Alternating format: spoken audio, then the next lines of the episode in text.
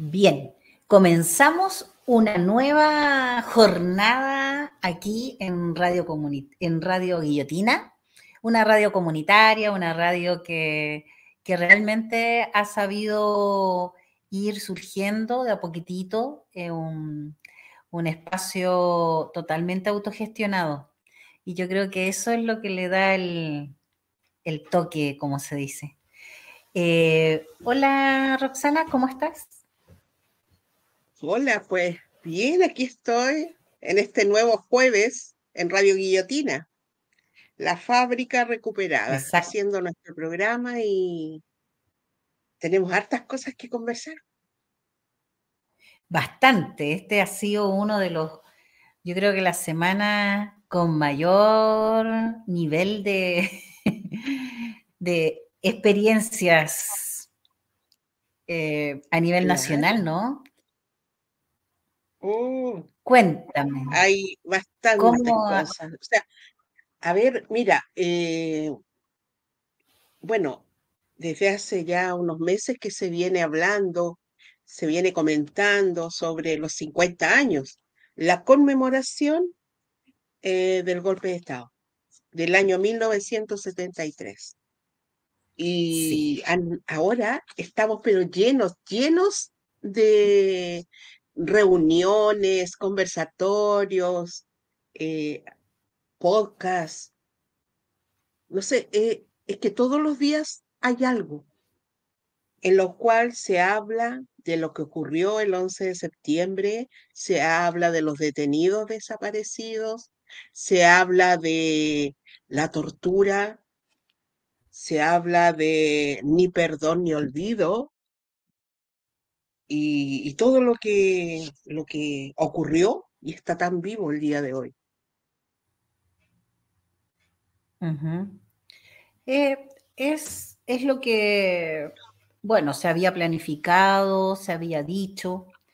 Eh, es un evento, yo creo que un evento histórico, porque nunca yo, yo no, no tengo memoria que haya existido otro año, un año anterior que, se haya llegado a conmemorar de esta manera. Así es.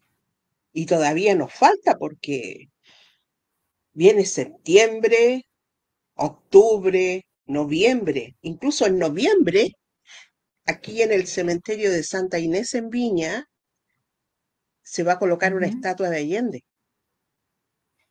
¡Ah, qué bien! Y, y la pensaban eh, tener lista para colocarla ahora en septiembre. Pero como el me parece que no, no quiero, no voy a decir quién porque no me recuerdo bien para no cometer un error.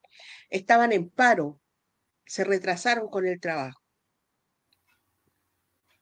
Pero en noviembre, sí o sí, se va a instalar una estatua de Allende en, el sector no lo sé, pero supongo que es donde él estuvo sepultado.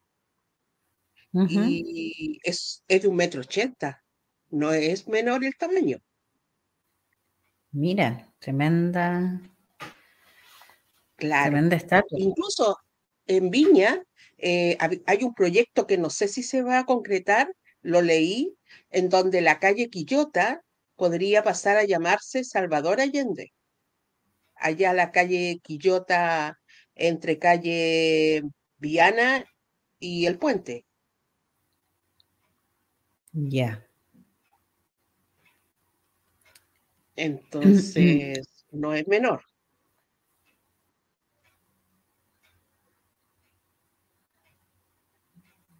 ¿Aló? Parece que te la perdimos.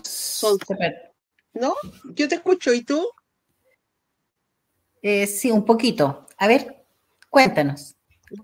Entonces, eh, se estaba pensando en poner, como decía, eh, ese nombre. La calle Quillota ya no sería la calle Quillota, sino sería Salvador Allende. como dicen, en muchas ciudades del mundo hay una calle que se llama Salvador Allende. Entonces, esto eh, es un reconocimiento. Incluso yo, esta, esta es una idea que yo tengo, y sé que hace un tiempo se estaba, se estuvieron reuniendo firmas en Valparaíso para cambiarle el nombre a la calle Pedro Mon. Por, Pedro Mon, que fue el que estuvo, eh, quien era el presidente en ese tiempo, de cuando ocurrió la matanza de la Escuela Santa María. Entonces hubo comunidades en Valparaíso que se encargaron de reunir firmas para cambiar el nombre y ya no se llamara Pedro Mon porque no lo merecía. Y eso después eh, no prosperó. No, algo, en algo seguramente toparon o les faltaron firmas, no, no sé, porque eso fue hace algunos años pero sería bueno también que eso se reactivara de alguna forma. Y eh, imagínate tú que la calle Pedromón pasara a llamarse Salvador Allende. Sería muy también mm. claro, porque esa es una avenida principal. Hasta tiene una canción, esa canción del balsito peruano, ¿te acuerdas? Balsecito. Así es que podría también, eh, quizás si se lograra que la comunidad se organizara, como siempre lo hemos dicho, que la comunidad organizada puede mucho, el pueblo organizado, y quizás sería una realidad. Bueno, hablando de pueblo organizado, eh, hoy día tenemos, eh, pusimos avanzando hacia la consulta ciudadana Chao Inmobiliarias. En base a, la idea de poder ir em, gestionando comunitariamente esta idea. Eh, posiblemente es una idea loca, se podrá pensar que le falta pies y cabeza, y bueno, y todas las cosas que se piensan de una idea inicial. Claro. Pero ¿Qué piensas, qué piensas tú, Roxana? ¿Es posible avanzar hacia una consulta ciudadana en Viña del Mar? Yo pienso que sí. Porque, primero, ciudadana. ¿Quiénes son los ciudadanos? Nosotros. Exacto. ¿Quiénes somos los que conocemos el territorio? Nosotros. Porque si vamos a algo, supongamos, el Congreso, viven en muchas comunas, pero el que está en el territorio, los ciudadanos de a pie, somos nosotros. Y la consulta sobre tal o cual tema, en este caso, ¿quiere usted un edificio en las dunas? Nosotros, más que seguro que responderíamos no. Claro, es que el tema básicamente está, tendría que ser una consulta destinado a varios eh, sectores, yo diría, yo lo orientaría de esta manera, a varios sectores que están afectados en nuestra comuna. Por ejemplo, el campo dunar. Por ejemplo, las quebradas de todos nuestros cerros, principalmente las que tienen un, están sobre, sobrevaloradas, ¿no? Por ejemplo, recreo, nosotros, las quebradas. Sí. Eh, por ejemplo, el espacio de la lucha que tienen ustedes como movimiento de COPEC, la salina. La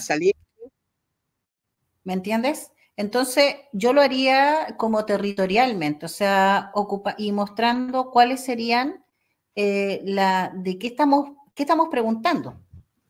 Eh, que si las inmobiliarias las queremos o no las queremos en sectores específicos que se arriesga a, a, un desastre, por ejemplo, o se arriesga a otro, otro tipo de desastre que es lo generado por, por la acción humana, ¿no? Como es eh, el habitar indiscriminado de, de tremendas construcciones que, son las inmobiliarias, porque Así es. Eh, es diferente la situación de toma. Eh, claro, eso es otra cosa, otro tema, pero el tema de la inmobiliaria y cómo arrasan y cómo, por ejemplo, veamos Canal Vigle. ¿Qué les pasó? Es impresionante. Otra, otro, otro sector, otro sector que también debería estar incorporado. o sea, juntarse con varias, juntarse con varios sectores dirigentes, yo diría, y decir, bueno, en su sector hay algo que ustedes sientan que está siendo amenazado por el avance inmobiliario, ya, ¿cuál? Punto. El otro sector, entonces se hace una papeleta en la cual se, se plantea incluso por sector. O sea que aquí sí, acá no, aquí sí, acá no, una consulta una papeleta de consulta de, los avances inmobiliarios y después se puede, o sea, si logramos hacer, eh, si se lograra hacer una consulta ciudadana en un tema específico, por ejemplo, el avance inmobiliario, em, después se puede hacer otra consulta ciudadana con respecto a otro tema también, por ejemplo, la educación, la salud. Es que se, se debiera, debiese con, eh, debiese eh, realizarse en todos los temas transversales, Claudia.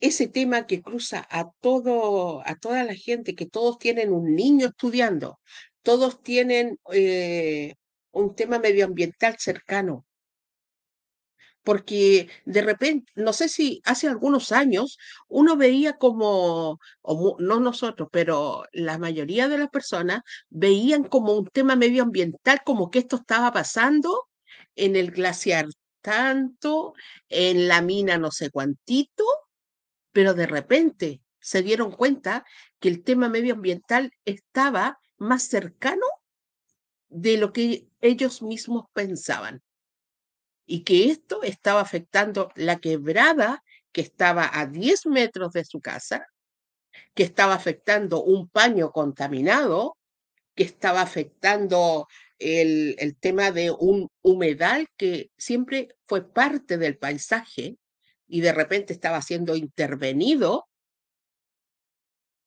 Entonces, todo eso fue, eh, es cuando las personas dicen, oh, esto está pasando aquí, en la ciudad. Y la consulta ciudadana tiene que ir, tiene que ir, tiene que tener las bases, tiene que estar escrito en alguna parte y ser una consulta y tiene que ser vinculante, Claudia. Porque consultar por consultar no va a ningún lado. Sí, el tema, bueno, esperemos, hoy día queríamos conversar con, con John Parada, que es un abogado que ha estado siempre en las luchas sociales acá en Viña. Em, queríamos hacerle una consulta. Hoy día pues, se enferme, está enfermito, así que eh, se excusó, así que, pero la idea es poder traerlo para que podamos consultarle a especialistas desde la mirada del derecho ¿Cuáles son las posibilidades reales de hacer una consulta ciudadana? Sí. Y eso, es lo que, lo que nosotros necesitamos saber, porque la parte legal, como te decía antes, consultar por consultar y después queda ahí guardadito. No, tiene que haber etapa uno, etapa dos, a ver cómo lo... Ah, no, no, la, la, quebrada tanto, no, ya no se toca. Y se acabó la duna tanto no se toca. Claro. Claro, es que el tema, a ver, eh, yo por eso te digo, estamos hablando desde el no saber de la ley, desde que... El desconocimiento. el desconocimiento, ¿no es cierto? Porque hay que ver si es que las consultas de CERVEL, porque tendría que ser a través de CERVEL, eh, para que sea legítimo, legal y todo, eh, la consulta de CERVEL es vinculante? Tendríamos que... Esas son las preguntas. Esas son las preguntas. Claro, si eso es lo que pasa. Entonces, hay que partir por ahí. Hay tanto que cambiar en esto, Claudia, tanto, eh, que uno pero uno tiene la esperanza y yo soy, soy, pero defensora de que hay que preguntarle a la gente, la gente de, de los territorios la que sabe. Después lo técnico se arreglará en el camino porque ellos siempre dicen, ay, es que aquí vamos a construir edificios porque eso genera empleo. Eso es todo lo que piensan. Y hay personas que dicen, bueno, tengo ahí para trabajar. Entonces, eso, eso es un pensamiento demasiado pobre para mi punto de, punto de vista. Sí, sí, el tema es que, mm, bueno, no hay que tomar el punto de que ya hay ciertos sectores en los cuales es, va a ser imposible construir. O sea, así de simple.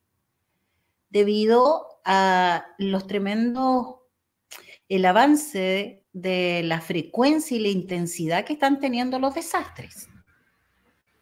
Sí, sí, tienes toda la razón. Para muestra, el socavón que hubo acá, en, el, en el campo dural. Claro, y el tema es que es que si tú lo, si lo lleva, si se lleva la consulta en el, en el concepto de que no por el avance, porque eh, cuidar el medio ambiente y todo, espérate nomás que en este país no resulta. Ese no es motivo, porque ya, ya quedó claro. No, no estaríamos con este contexto, en este, en este contexto de, vida, si es que esa conciencia existiese. No hay conciencia, claro. Si ese es el tema. Por ejemplo, mira, voy a, voy a, voy a salirme un poquito de este tema, voy a ir a otro ámbito quizás, pero también está unido, porque, bueno, ayer fui a la, a la, esta, cuando se pusieron placas aquí en Viña, en cuatro lugares que fueron de tortura. Entonces tenía que ver con la, la Comisión de Derechos Humanos, ellos lo hicieron todo esto. Y hay un lugar en donde, dos lugares mejor dicho. Un lugar está en la calle Habana, en Recreo, y hay un edificio ahí en eh, que está, vive gente como de 12 pisos, me parece que es. Ya no está lo que fue la casa de tortura. Pero eh, yo ahora relacionándolo con el tema de la consulta ciudadana, eh, si se hubiese realizado una consulta ciudadana sobre, ¿quiere usted que acá se construya un edificio o se mantenga, no sé, la casa? La, seguro que la mayoría de la gente hubiese dicho no, que no se construya. ¿Por qué? Porque es un lugar de la memoria. Y ese lugar, a, mí me, me, conversaron esto, no, yo no, no, no había estado en ese sector, dicen que ese lugar tenía como dos subterráneos.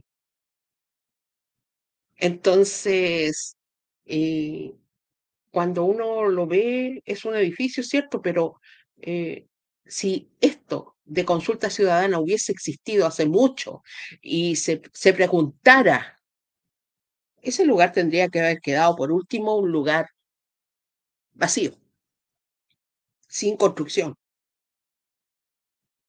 Ahí estamos viendo otro ámbito, porque era una inmobiliaria quien construyó un tremendo edificio ahí. Entonces me fui para otro lado, pero cuando uno va aplicando conceptos, tiene que aplicarlo en diferentes ámbitos también. Yo lo que voy es que en la construcción de la consulta, en la constitución, se podría decir, ¿de qué manera estamos pensaríamos una consulta ciudadana en Viña? En primera instancia, eh, yo creo que tiene que ser temática, o sea, mm, un tema, pero referido en varios sectores de, de Viña del Mar, ¿me entiendes? Afectados. ¿Por qué? porque mm, primero somos varios cerros y vamos a tener este problema. ¿Mm? Sí. Y segundo, eh, yo, de verdad eh, creo que tiene que ser así como temática en el sentido de que, em, a ver, en Chile somos, estamos tan fragmentados en, en los temas que se van a complicar. O sea, la idea es que sea una consulta que nos salga lo más eh, rápidamente em, desde la lógica de CERVEL, porque es la, herramienta legal. Que por ejemplo, es, ya, se consulta una consulta por el, humedal X, ¿así? ¿A eso te refieres? No, no, no. O sea, por ejemplo, eh, avance inmobiliario en Viña del Mar y, toda la, y todos los sectores que se está consultando con respecto al tema de desastre. ¿Por qué? Porque si lo haces desde la mirada de la protección del medio ambiente, olvídalo. Va a ser más complejo. En estos momentos yo creo que estamos más sensibilizados. Estamos más sensibilizados con el tema de los desastres y de la frecuencia y la intensidad de los desastres que de la protección del medio ambiente. Yo sigo insistiendo que, em, como para que resulte. Claro. Oye, es difícil tomar una decisión ahí, ¿eh? En cuanto a lo que tú decías, no enfocado en el medio ambiente, pero sí enfocado en, en los desastres la zona inundable, podríamos decir, no sé, también. Lo que pasa es que la, hay más recursos, hay más, más, recursos en la lógica de protección que, que en la protección del medio ambiente. Porque si no, volvemos a la ley, pero es que va a haber una, es que hay una ley de humedales, de protección de humedales, hay una ley de protección de no sé qué en medio ambiente. Y tú sabes que en este país puede existir la ley, pero existe la trampa. Entonces, Así es. tiene que ser algo que sea realmente impactante y que realmente tenga un nivel de, de post-impacto que remezca, que realmente los haga preocuparse a ellos, a lo, al, mm. al poder instituido. Claro, o sea, eh, esta, eh, mirándolo desde ese punto de vista, es como llevarlo, aterrizarlo a la realidad de Chile. Claro, por Porque cuando hablamos de medio ambiente, incluso ahora estaba viendo. Perdón, estaba viendo. Perdón que, te diga, pero en esto, en estos momentos, el hablar de medio ambiente es como, eh, yo lo siento así como la misma levedad creo que las palabras no, no constituyen el, la necesidad. Creo que estamos cortos, por, pero no porque está mal dicho protección a la naturaleza, sino que porque se ha explotado el tema de una manera indiscriminada también, de parte de toda la sociedad, también de todo Chile, o sea, todos los grupos que salieron en, en defensa que estuvieron, que estuvieron en la lucha y todo, y sin embargo tienes un discurso pero no tienes contenido. Sí.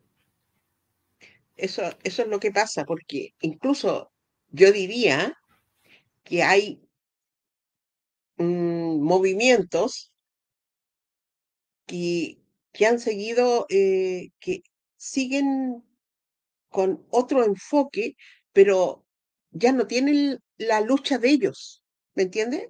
Porque yo soy partidaria de que cada movimiento tiene que tener una lucha y que esa es su característica y está luchando por eso y nos vamos apoyando entre, entre movimientos. Eso sería lo ideal. Pero como tú dices, todos los movimientos que salieran, salieron, todas las luchas que salieron, muchos quedaron ahí. hay que ver también cómo este nuevo proceso constitucional está, está presentando el tema de las indicaciones populares. Porque una cosa es una indicación y otra cosa una consulta.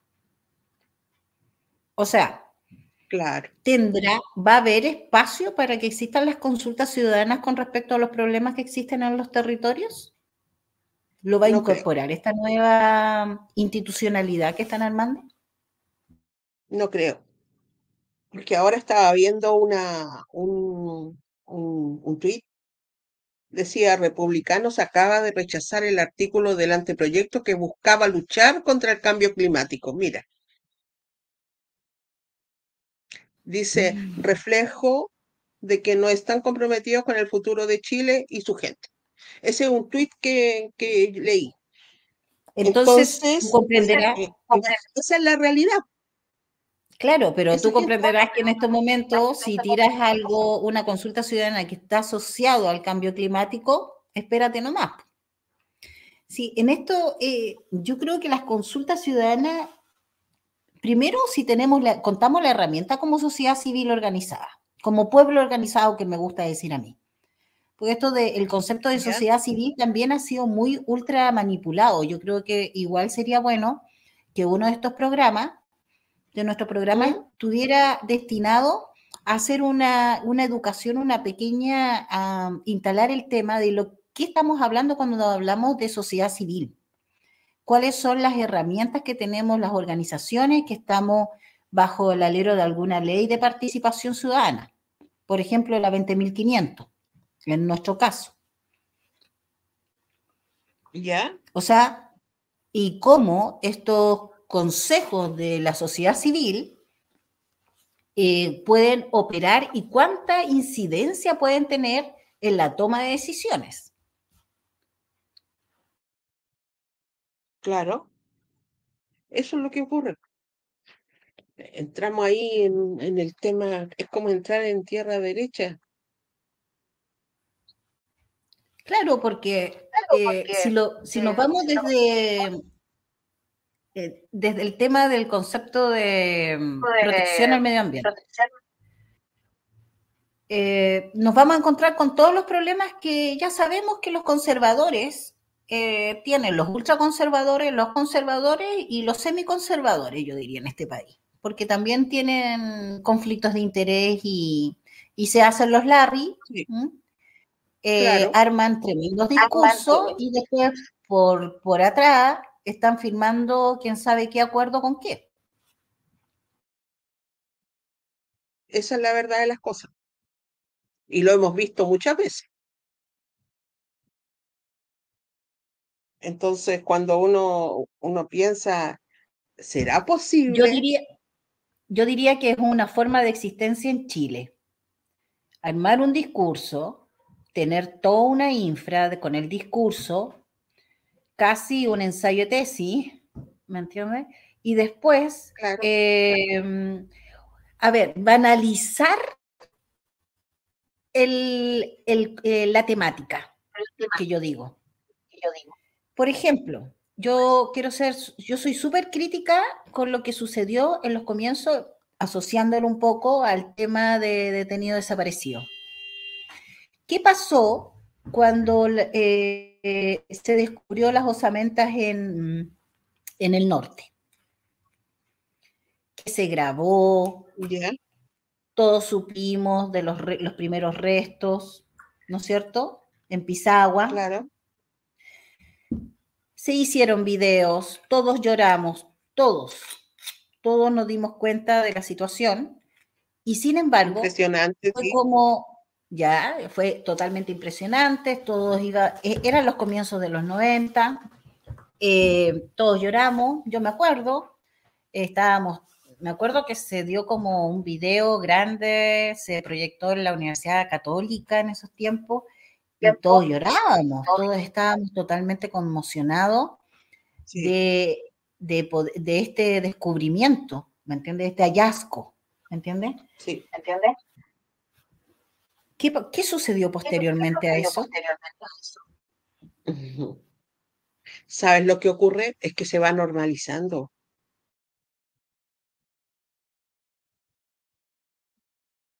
Entramos en eso.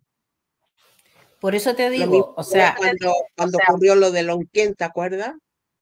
También. También, o sea, y todo, sea, aquí... ahora mismo, ahora mismo, eh, cuando hace como un par de semanas se supo de esas cajas que tenía guardadas, ¿te acuerdas? En la Universidad de Chile y se habían mojado y hay no sé qué cantidad de cajas con osamentas que nunca fueron estudiadas. Bueno, por eso, te digo que para mí es como preocupante el hecho de que, mm, de que se banalice, o sea, se normalice un tema tan delicado para a lo menos un sector afectado en forma directa, miles de familias que fuimos afectados de alguna manera o de otra. ¿Me entiendes? Así es, Entonces, la lucha por los derechos humanos ha sido una tremenda lucha, de la cual yo creo que eh, eh, en estos momentos sería una locura decir estoy en contra de esa lucha. Pero sin embargo, el negacionismo se presenta, se siguen escuchando voces que dicen que prácticamente fue por la defensa de, no sé, de, la patria, más o menos, lo que sucedió. Sí, buscando una explicación. Ya, ya tienes ahí a la diputada esta ultraconservadora y, y ya a esta altura con, yo no sé si a gente la hacía, a mí se me imagina, yo no tengo mucho, yo no me doy muchas vueltas con esto. Para mí una persona que en estos momentos esté negando de que hubo tortura de las mujeres eh, en estos momentos en Chile es porque tiene directa conexión con la CIA internacional. Para mí, claro, sí, se acabó. ¿Por qué no? Claro. Y no, es que yo ya no me hago más problemas. ¿Por qué? Me he hecho problemas durante 50 años, ¿me entiendes? Llevo, llevo en mi historia de vida, llevo la tortura a nivel familiar, entonces, ¿de qué me estás hablando? O sea, para mí es una gente así, se acabó. Ahora digan lo que quieran, me da lo mismo, que les vaya bien. A esta altura.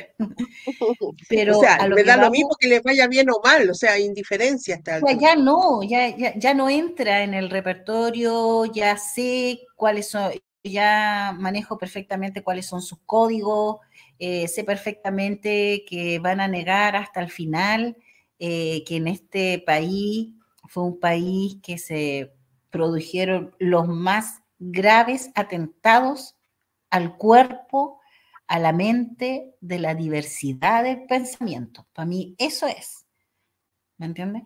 Más allá de que si eran de la UP o no eran de la UP. Eh, sí, no, fue para, fue para mucha gente que no tenía nada que ver. También, claro. claro. Si eso fue. Claro, es que bueno, pero, pero ya, ya no hay mucho que decir, o sea, son 50 años. No, 50 años no, hablando lo 50 años. Pero eh, sí, eh, son 50 años, pero hay, eh, yo, o sea, lo que yo, por lo menos yo siento ya, son 50 años, es un respeto, es el respeto que yo tengo que tener por esas personas que aún no encuentran ni un huesito de sus familiares. Pero a su vez, eh, hay cosas que a uno le van como, pucha, algo se está haciendo, no sé. Lo mismo que estaba conversando yo, que ayer se, se pusieron en Viña placas en, en cuatro lugares de tortura. Uno en calle Álvarez, al lado de el, este Instituto Preuniversitario Pedro de Valdivia, otro en calle Jackson en Chorrillo, otro en calle Habana, que es lo que estaba diciendo del edificio, y otro fue en Aguasanta, en la misma calle Aguasanta, eh, a la basada ahí donde cuando incluso una de las personas contaba que cada vez que iba a Santiago se prefería sentar al otro lado, al lado del chofer, en esa, en esa corrida de asientos, para no mirar ese lugar. Y porque no podemos olvidar que antes por ahí transitaban los buses a Santiago, por Agua Santa. Entonces, y esa casa está ahí. Y ahí quedó la placa afuera. Incluso nos comentaba, es una casa enorme, enorme. Está tal cual. Pero comentaban que el dueño de esa propiedad vive en Concón y él nunca ha podido vender esa propiedad porque está estigmatizada.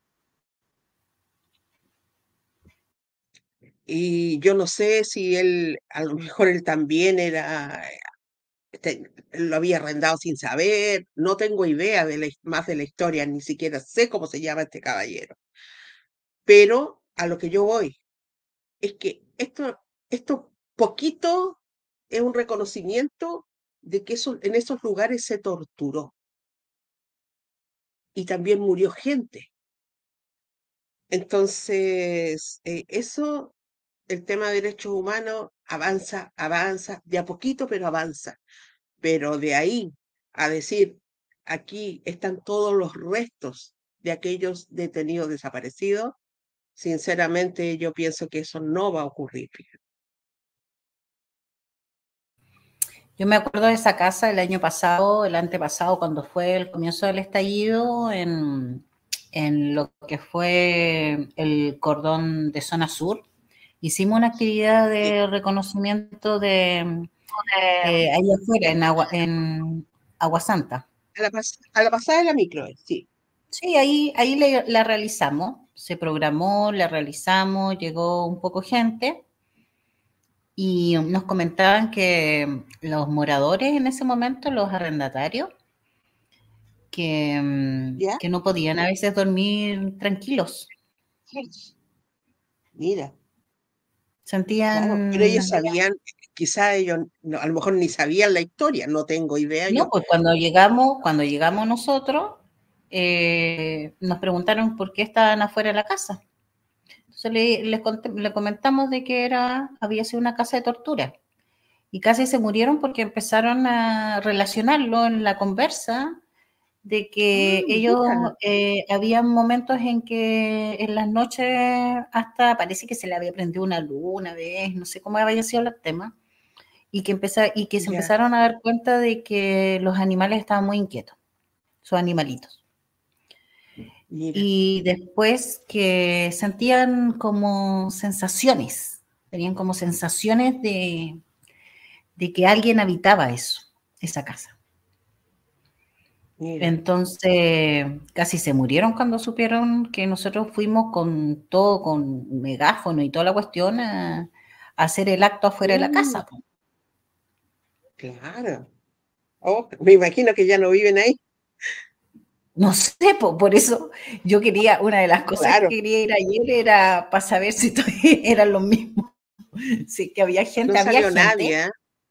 No salió nadie. Ya, seguramente. No salió nadie de ahí. Pero sí, eh, bueno, yo tomé muchas fotos porque yo soy de la idea que tienen que quedar fotos para la historia. Entonces yo siempre me encargo de tomar hartas fotos y después las voy guardando. Y me llamó mucho la atención que a la entrada tenían mucha eh, madera, eh, tronco cortado, ¿ya? Para la chimenea. Así que quiere decir que alguien la habita. Y había un vehículo también adentro. No, y ellos por respeto dijeron, eh, disculpe, tuvimos que pedir permiso. Si no llegar y ponerse a, gritar atrás, afuera de una casa, no. no sé si me entiende, o sea, ¿qué pasa? Sí. Entonces, de hecho, nosotros fuimos con resguardo policial. Claro, no, no, no, sí, es, eh, tuvimos que pedir permiso. Y el tema es que, el tema es que ellos muy, gentilmente eh, dijeron, nosotros nos vamos a ir para atrás, para el fondo, para que hagan su actividad tranquilamente. ¿Eran jóvenes? era una señora y un señor. Mm, pero era una familia. Caballero ya. Pero, pero, claro, pero lo importante que me llamó mucho la atención era que ellos empezaron ahí mismo, la señora casi se murió porque como que relacionó dijo, pero es que si yo todas las noches siento cosas en esta casa, pero no sabía por qué, y ahora me cae, me, me lo asocio inmediatamente y, lo encuentro totalmente, ahora ya sé por qué siento.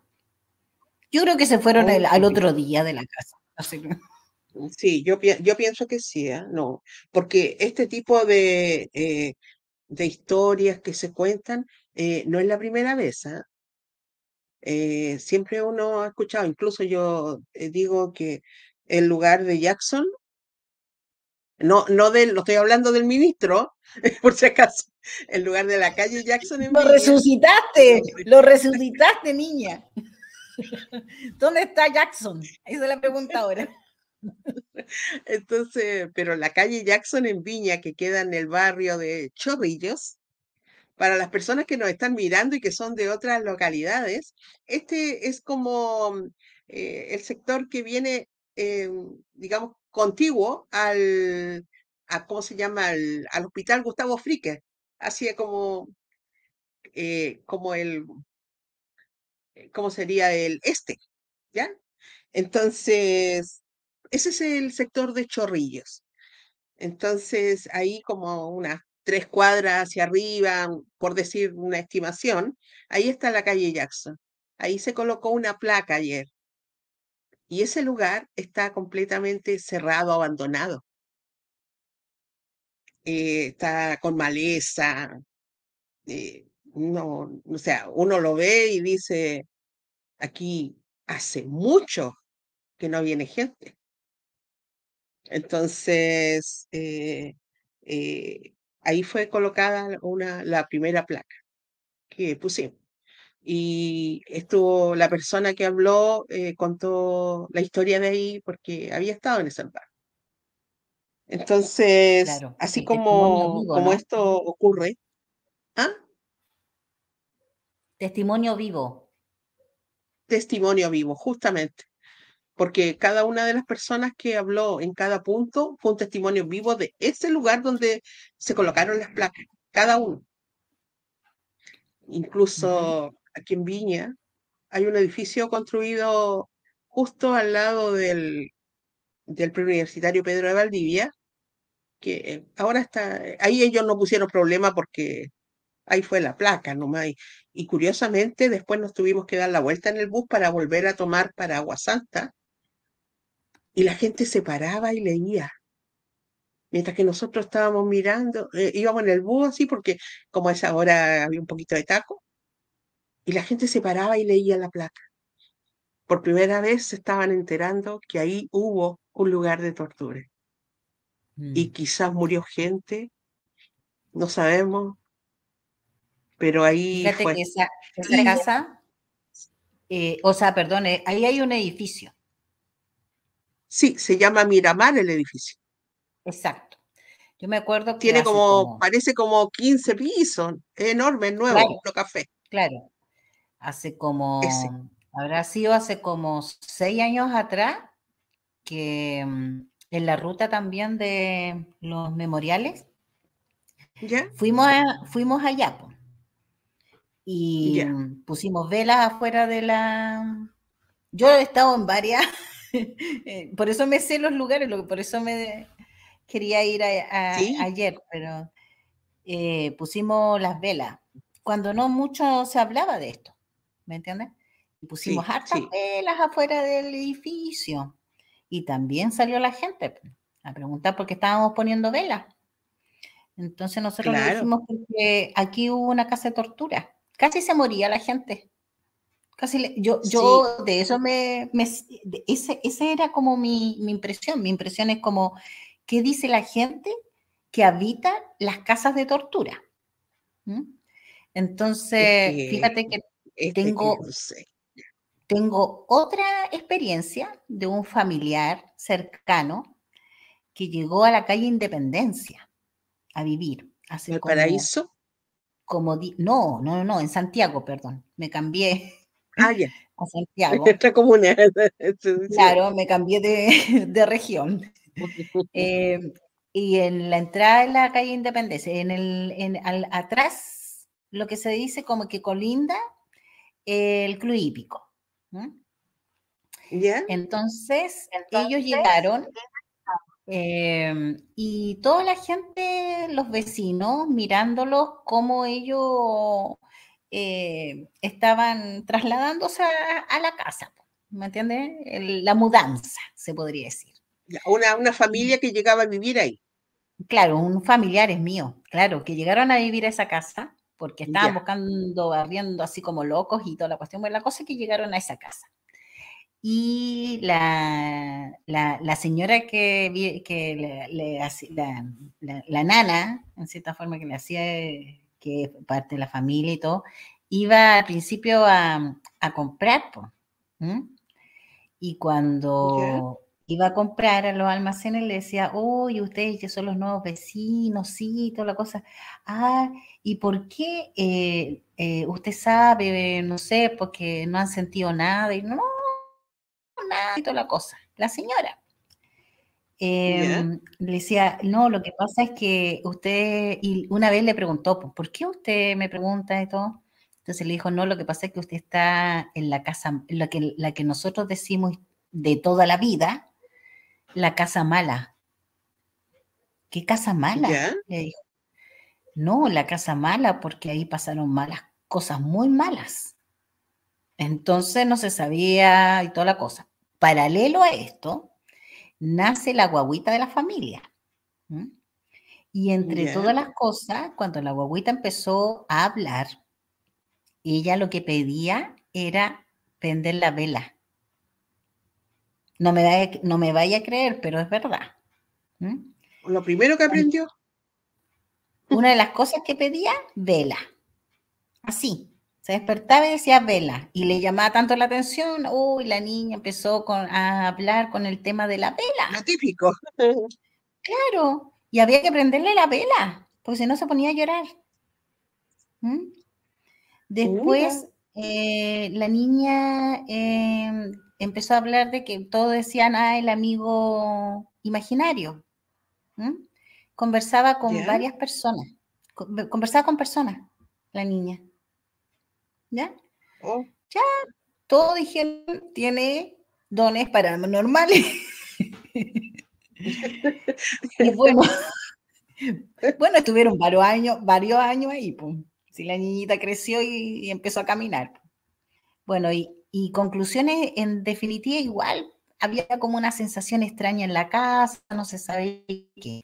Hasta cuando de ellos habían arrendado, pero el dueño de la casa había pedido una sola condición, que la última pieza de la que estaba en el patio no se podía abrir. No la arrendaban. O sea, era como bodega de... Y ellos dijeron, bueno, la bodega de los dueños, la cuestión. Bueno, la cuestión es que en un momento hubo un, problema con el gas. Entonces tuvieron que abrir todas las piezas. Y cuando abren la pieza estaba solamente la señora, la que hacía la, nana. Y cuando ingresan, habían, al principio habían como armarios, cosas así, y al fondo había un lavador, un lavadero, con la, que tenía cadenas, con un, espacio donde como, como de, lo, de, la, de, como de losa, ¿cachai? Que era como una cama. Y al lado, oh. y, mm, aparte de, tener las cadenas, eh, tenían un montón de, de, cuestiones que tenían que ver con con cuestiones para conexiones para electricidad. Ah, y, todo era, era como una ducha, sí, una cosa así grande, inmensa, como un matadero. Y, tenía, tenía todo el sector donde se lavaba así la, el agua, donde con, con, unos, con unos tremendos paneles de agua. Bueno, la cuestión en la historia era que Ahí era la casa mala porque ahí llegaba gente que hacía fiestas muy, muy estrambóticas. Se eh, bailaban casi más o menos todas las noches. Pero por atrás, la música para que un, un pasillo, como había un pasaje atrás, la gente que casualmente pasaba por ahí, los, los habitantes de las otras casas, escuchaban gritos y mm. por atrás de la casa, por atrás de la casa llegaban autos que sacaban como especies de como de ataúd, de cuerpos, eh, todos en bolsas plásticas. Uy, tremenda historia, Claudia. Y ellos estaban te lo ahí. Estoy diciendo y te lo estoy diciendo que es verdad. O sea, yo no voy a andar mintiendo con estas claro. No, y no, no es que lo hayan. Bueno, no, no es que tú lo leíste, sino que tus familiares lo contaron. Pero no te digo que fue a propósito de que la niña pedía vela, vela prendida. Claro. Bueno, al final empezaron, al final supieron y salieron, pero mira, esto fue hoy que abrieron la casa y que la señora pudo ver el interior porque estaban buscando la fuga de gas. Sí. Y tuvieron que abrir ese, esa bodega famosa que le decían la bodega. ¿Cachai? Y la abrieron. Y ahí se dieron cuenta. Y efectivamente tenía en la parte de atrás de la entrada de auto y llegaban autos. Y sacaban ahí los cuerpos, muertos. Oh. Eso pasó en la calle, esa en la calle Independencia.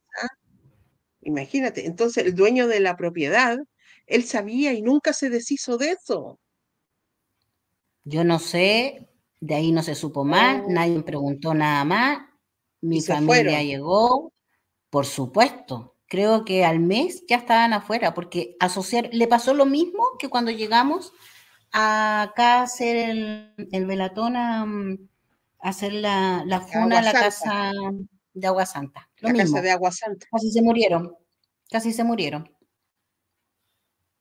Y, y, en menos de un segundo, en menos de un segundo les coincidía todo, todo coincidía, todo, todo se armaron así, en menos de un segundo. La, la historia era una.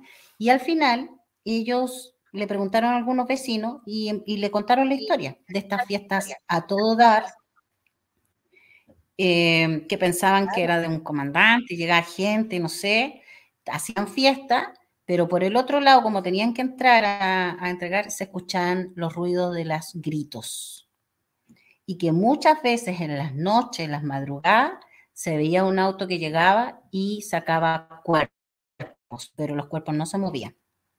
Eran eh, todos en bolsas de plástico negro. Qué increíble. Qué increíble lo que llegó a decir que no solamente era una casa de tortura, sino de exterminación. Sí, eh, fue más. O sea, imagínate, aunque yo pienso que en todos estos lugares eh, que tienen este tipo de historia, eh, tiene que haber salido gente muerta. Tiene que haber sido. Porque incluso... Pero si no te digo que sacaban cuerpos, no sacaban, no, no se iban gente. Sacaban no salía No, había, no, no salía nadie en vivo.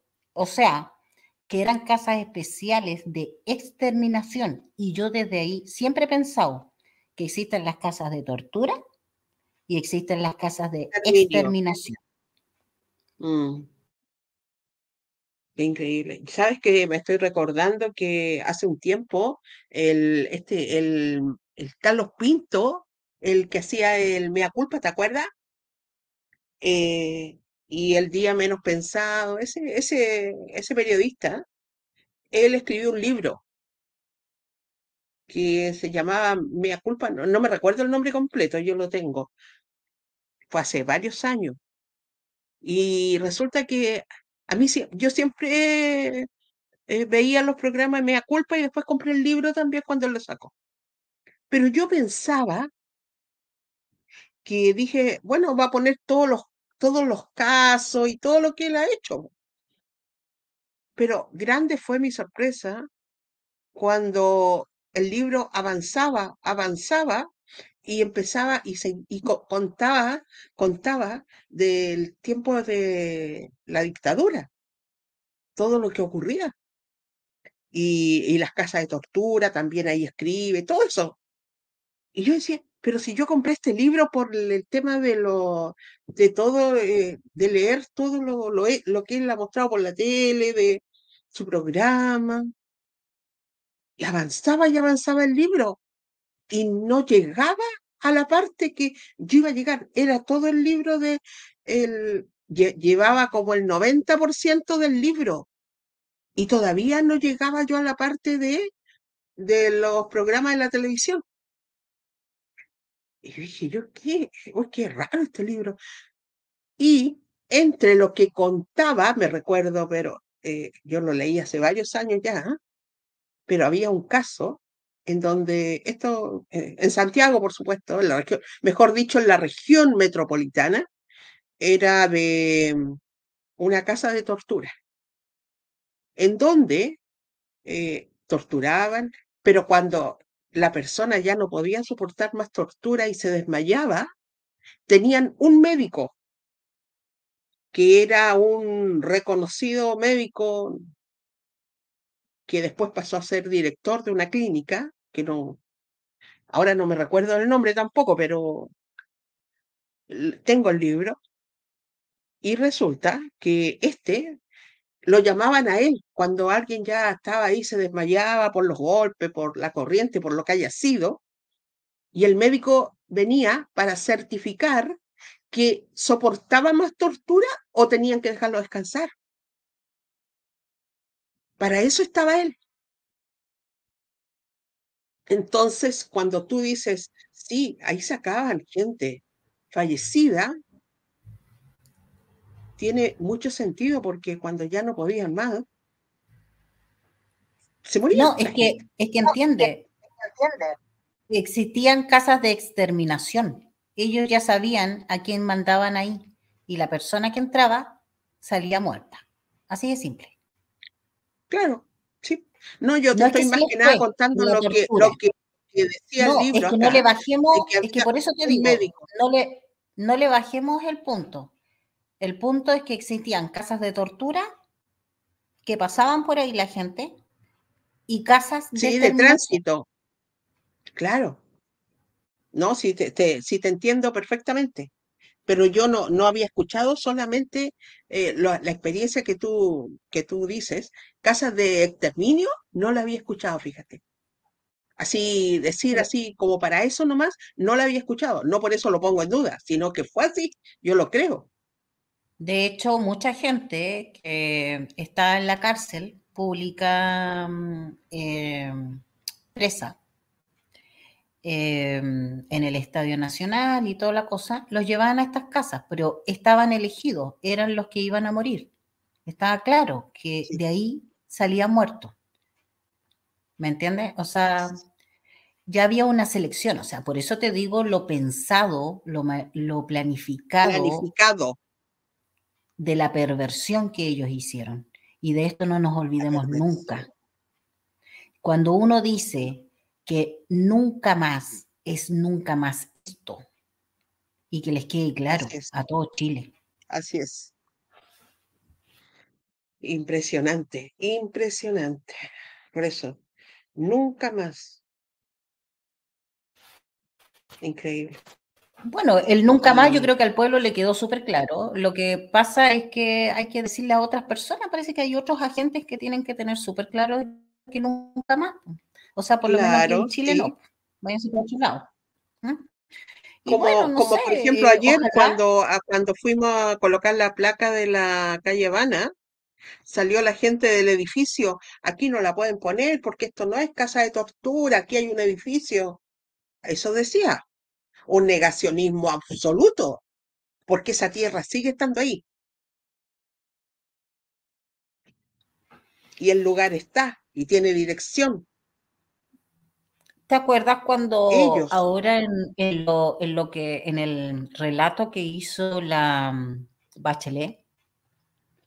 Yo la, si yo respeto a Bachelet es por toda su experiencia, todas estas experiencias. Yo, yo con gente que le han matado, eh, le torturaron o fue torturada y todo eso, yo con esa gente que, que puede ser actualmente socialdemócrata, yo con todo ese grupo que para mí son mis hermanos Price, mi gente, que yo no la puedo conocer personalmente, pero sufrimos lo mismo, eh, yo tengo una sensación de, no, no cuestionamiento, se llama. Yo lo he hablado harto en mis terapias y todo. Yo tuve que hacerme por años terapia por esto.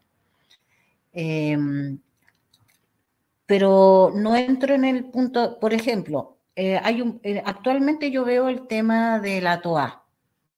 Y yo digo, puta, la mina, no sé, puedo estar en contra y todo.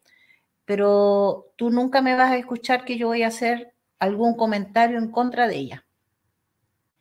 No sé si me entiende. No puede ser de mi pensamiento político. Eh, sé perfectamente que es una ladrona que confabuló con Beach. Puedo tener un montón de antecedentes, pero a la hora de los que hubo, como se dice en el buen chileno, yo no voy a hacer ningún comentario. Y yo sé perfectamente que eso nos pasa a mucha gente, que no cuestiona más allá lo que pasó en los 30 años o sea, lo cuestiona desde el ámbito más bien social, político, ¿me entiendes? Pero no hacen ningún Pero no por la vivencia, sí.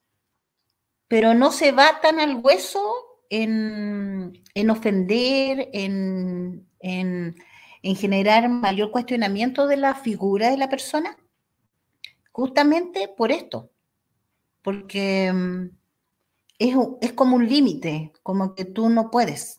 No, puede, no puedes hablar mal de una persona que sufrió de la misma manera que puede haber, puede haber sufrido tú y tu familia por tener la experiencia de tortura o de desaparición.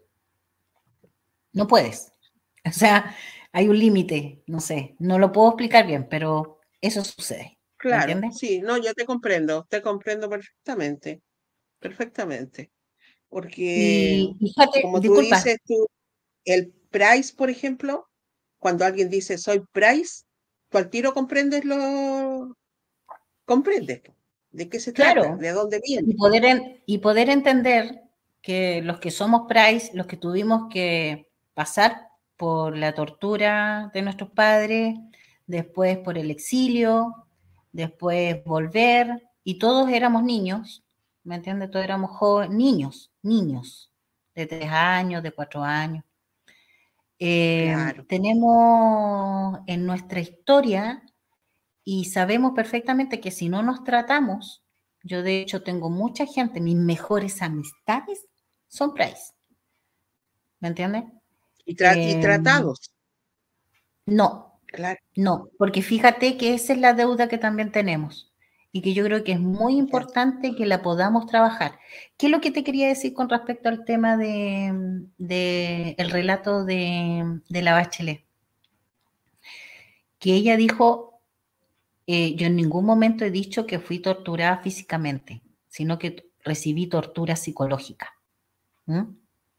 Uno dice, ah, bueno, solamente tortura psicológica. Bueno, justamente cuando, como había un meco que que estaba en estas casas de tortura viendo si es que podía seguir el cuerpo, eh, podía seguir resistiendo la tortura, existieron muchos psiquiatras, psiquiatras y colegas psicólogos que estaban ahí en las casas de tortura y en las zonas, en los sectores, en, la, en, las localidades, en los lugares de tortura, que hacían solamente tortura psicológica. La tortura psicológica no es psicológica, es psiquiátrica. O sea, solamente su tortura estaba destinada y, quien comandaba la tortura era un psiquiatra. Claro, tenía que llegar a la mente. Tenía que actuar en la cabeza. O sea, sabían perfectamente cómo desestructurar la mente humana. Saben. Y ese es un tipo de tortura y es real. Eso sucedió.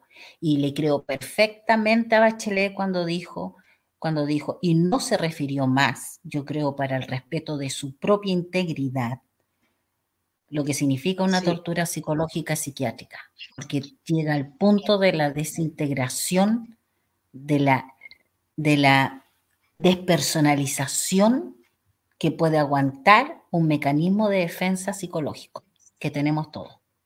Eso es, te digo que eso es, eh, los que trabajamos en el área de salud mental sabemos perfectamente lo que significa eso.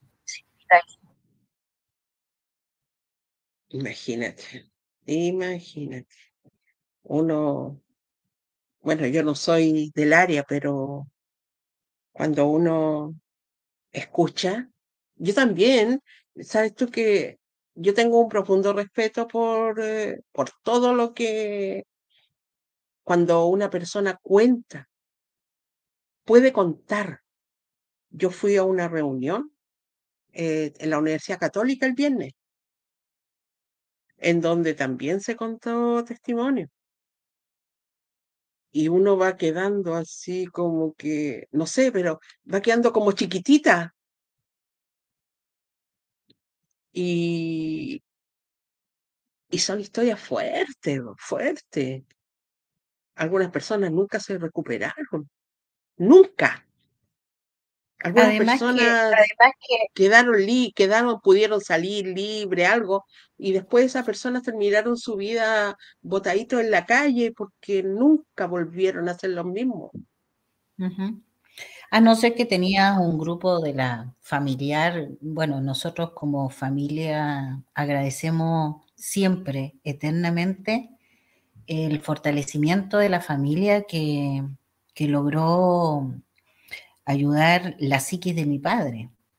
Y sin embargo, em, en la cotidianidad, un hombre que tuvo que luchar mucho contra el descontrol de sus impulsos.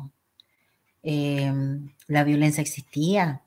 O sea, yo te digo una cosa, eh, ser, ser familiar de un torturado, ser hija de un torturado del 73, eh, te marca para toda la vida. Yo creo que eso existe. Claro. Por eso, por eso nosotros tenemos que entender de que estamos dañados, que tenemos que tratarnos, que, que las futuras generaciones, hasta la tercera generación, es posible que pueda existir un trastorno de la personalidad, un trastorno bipolar.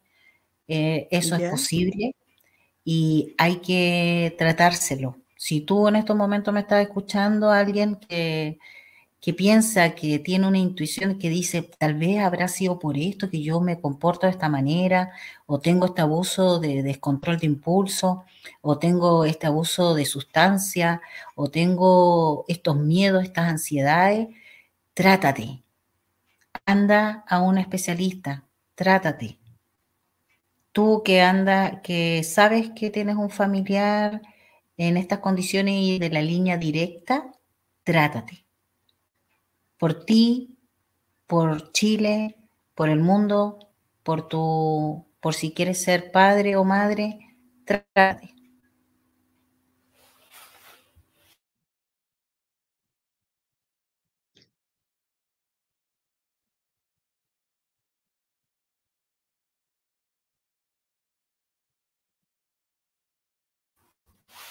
Bueno, Así eh, para que, bueno, este, este programa vemos que... Pasó un este angelito.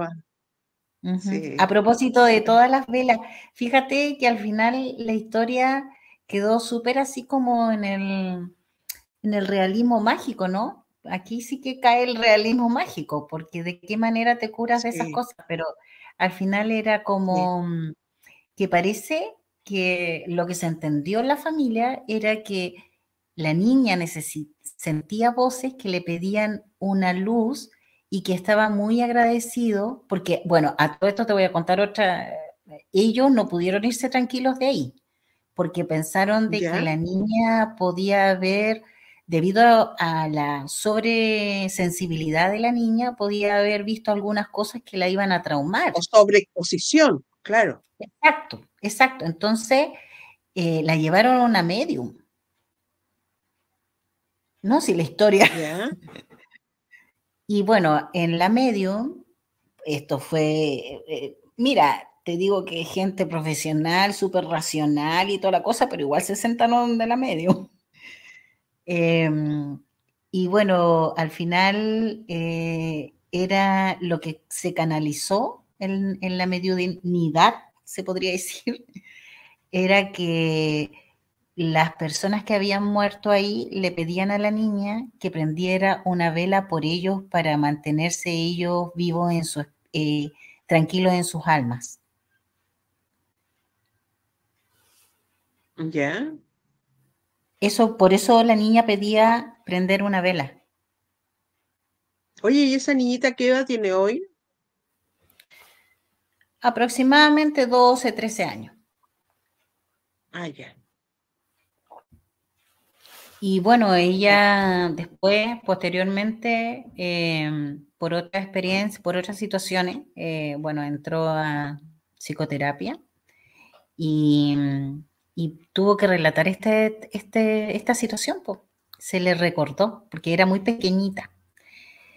Y, y tuvieron que hacer eh, como un cierre, volvieron donde la medium, eh, un cierre para despedir a sus amigos que había conocido. Terapia. Como terapia. Terapia, pero ya transpersonal. No sé si me entendí, o sea. Mm, sí. para que la niña cerrara tranquilamente la experiencia que tuvo de la conexión de espíritu a espíritu, se podría decir, una cosa así. Mm. Qué increíble, ¿eh? Increíble. Sí, sí, sí, sí. Imagínate, imagínate estos torturadores que están vivos hoy día, ¿podrán dormir tranquilos? Y ahí queda un, así hay, perversos que hay perversos que matan y duermen perfectamente. Así que yo, de verdad, eh, no tengo esa impresión, hoy estarán ahora. No, ellos no tienen miedo, ellos, no, ellos son perversos. Para llegar a ser, lastimar a una persona de tal manera, es porque tienen que haber tenido perversidad. Ahora, efectivamente fueron ordenados, fueron mandados pero también existía la posibilidad de la huida, se llama. Eh, hay mucho. Yo, yo tuve, por el tema de desastre y todo, tuve la oportunidad de conocer unas personas que mm, eran parte de las boinas negras. Eh, esto fue por una situación de desastre. Tuve que convivir con ellos, o sea, compartir con ellos en situación de desastre, en un sector. Y, y fíjate que mm, lloraban. Imagínate la hija del torturado al lado de, eh, en situación de desastre, en esas noches en que nadie podía estar con, o sea, te digo, en zona de, en estado de excepción y todo, y contando, llorando llorando la experiencia de, em, de que habían conocido compañeros que no aguantaron y, se habían huido y que el resto se había quedado súper callado porque sabían que no podían, no podían soportar lo que, lo que habían vivido, así que se habían huido. Por eso te digo, pasa por todos lados, pasa por, fue interno, externo, ¿Me entiendes? Entonces uno, uno dice, está bien, a ver, ¿cómo explico a un torturador? ¿Cómo me lo explico para no desearle tanto mal? ¿Cómo yo sostengo que mm, eh, tengo que perdonarle? Tengo que perdonarle. ¿Cómo? Fuerte. Por eso. Por eso. Yo pienso que a mí, a mí, si me hubiese ocurrido, a mí, o sea, estoy pensando en mí, eh, yo, eh, sinceramente, aunque soy cristiana, yo creo que no perdonaría. Tú sabes que, esa frase que dice ni perdón ni olvido, yo le encuentro tanto sentido. Claro, pero era para poder dejar claro que existió. Pero fíjate que, pero fíjate que el, eh, yo creo en la reparación. O sea, tengo una, no sé, tengo fe. Em, en el sentido de que em, en la medida que se sepa yo creo que los que vamos a estar, que nos vamos a quedar tranquilos y, con, y, no contentos, pero tranquilos, es saber por lo menos los nombres. ¿Quién torturó a quién? ¿Cuál era su nombre? Tienen, pacto, tienen hasta pacto de silencio. Pues. Por eso te digo, mm. Por eso te digo que yo creo que lo peor de todo, o sea, a ver, ¿de qué sacamos tener una ley de búsqueda de los desaparecidos si tenemos todavía el pacto de silencio. De verdad, quiero ser súper clara y con esto no, me, no le quiero ser agua fiesta, eh, arruinar la fiesta ni la esperanza a este país. No me voy a poner pesimista, pero ¿de qué sacamos? Lo que primero tenemos, tiene que hacer en esa ley de búsqueda, búsqueda de las personas es que se elimine el pacto de silencio. Ya. Estamos por ahí. Claro, es que, de que por eso vuelvo a decir. Llegamos al mismo punto. El, al comienzo de los 90, cuando supimos el tema de Pisagua, ¿me entiendes? Se, todo el mundo vio cómo excavaron, cómo sacaron los cuerpos y todo, todos lloramos. Entonces, y es para nuevamente visibilizar y dejarlo hasta ahí, entonces no vale la pena, porque ya lo vivimos. Acá, una ley de búsqueda solamente tiene que estar asociada a, a terminar el pacto de silencio que existe. Entonces, ¿para qué? ¿Para qué me interesa eso? Eso. Y no estoy diciendo que no, tiene niveles de interés, sí, los tiene, de verdad y de justicia, sí. Pero cuando le hablas a una persona que fue directamente afectada, lo que quieres ahora es que se termine el pacto de silencio, porque ya todo lo demás te lo llevas sin, no sé, llevas toda la vida tratando de resolver el tema psicológico de la tortura y de los efectos de la tortura en tu propia familia, entonces lo, único que tú quieres ahora a esta altura es decir, bueno, está bien, creo perfectamente en la ley de búsqueda, pero pónemela al lado del, término del pacto de silencio, porque si no, no es efectivo. No, pues no. ¿Cómo? Si los otros tienen eh, eh, la boca cerrada. Les puedo decir mil veces, dígame, dígame y ellos van a, no van a abrir la boca. ¿Qué pasó en estos momentos, esta semana que se mató el, compadre que, estaba asociado al tema de la muerte de, Víctor, Jara. Víctor Jara? Sí, pues, cobarde. Se mató, ya, independiente, cobarde, como quieras, ya, independiente. Claro. Porque mejor cárcel que Punta Peuco yo no conozco en Latinoamérica. Sí, pero ahí tú te das cuenta, a mí me da la impresión, cuando yo lo supe esto, dije yo, ahí está, la terquedad, la soberbia, no han cambiado, no cambiaron nada. Y por eso el compadre, el compadre fue perverso hasta el final, o sea, que nos quiso, nos dejó sin los nombres. Sí.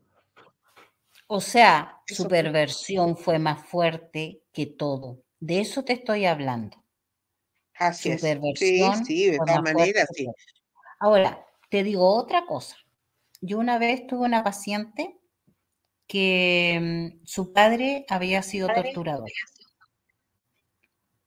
¿Ya? Ya.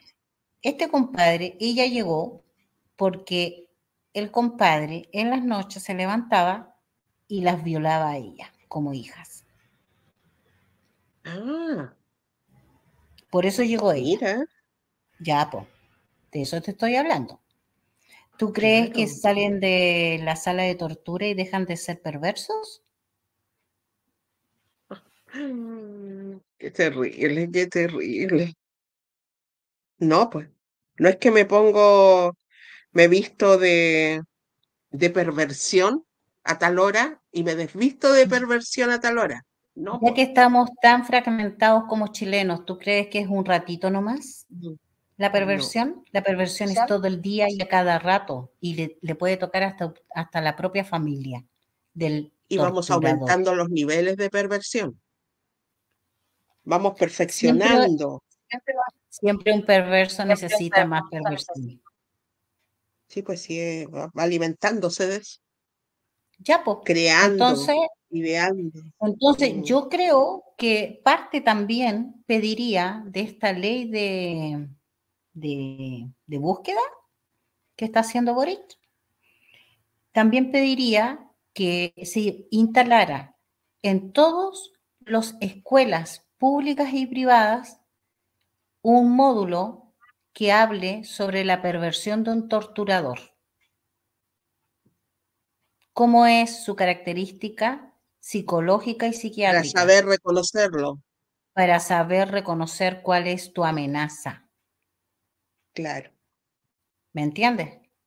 Un país que sufrió este tipo de violencia tiene que tener dentro de todo su enseñanza básica y media poder reconocer una estructura, perversa.